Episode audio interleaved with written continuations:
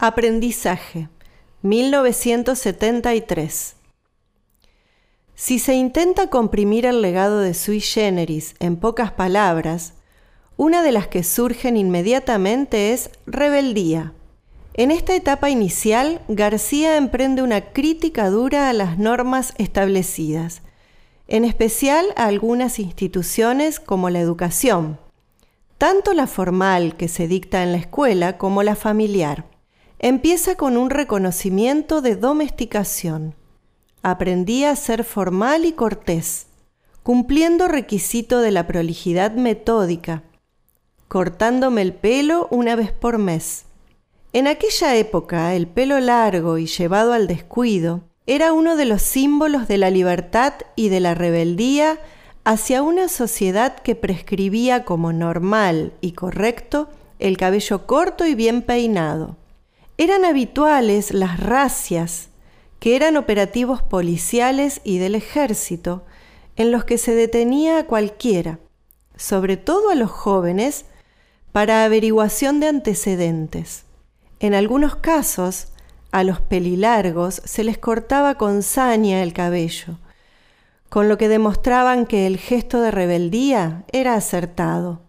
En la misma época, Miguel Cantilo inmortalizó la frase Bronca entonces cuando quiere que me corte el pelo sin razón. Es mejor tener el pelo libre que la libertad con fijador.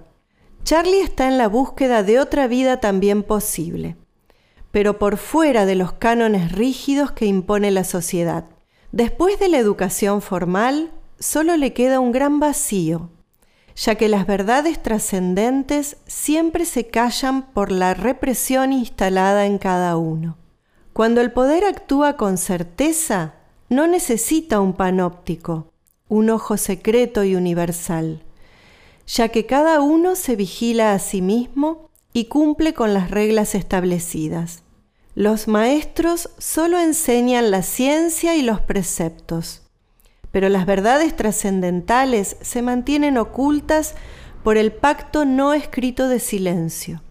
Y tuve muchos maestros de qué aprender, solo conocían su ciencia y el deber.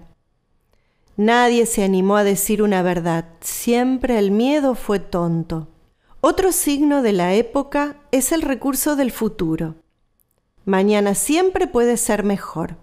El tiempo traerá alguna mujer, una casa pobre. Mientras que hoy en día tiene más vigencia el presente como momento de posibilidad concreta.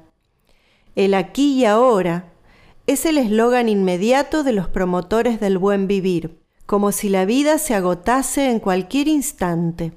El joven García parece resignado a tolerar la escasez, pero apela a la esperanza afirmando, nuestro Hijo traerá todo lo demás.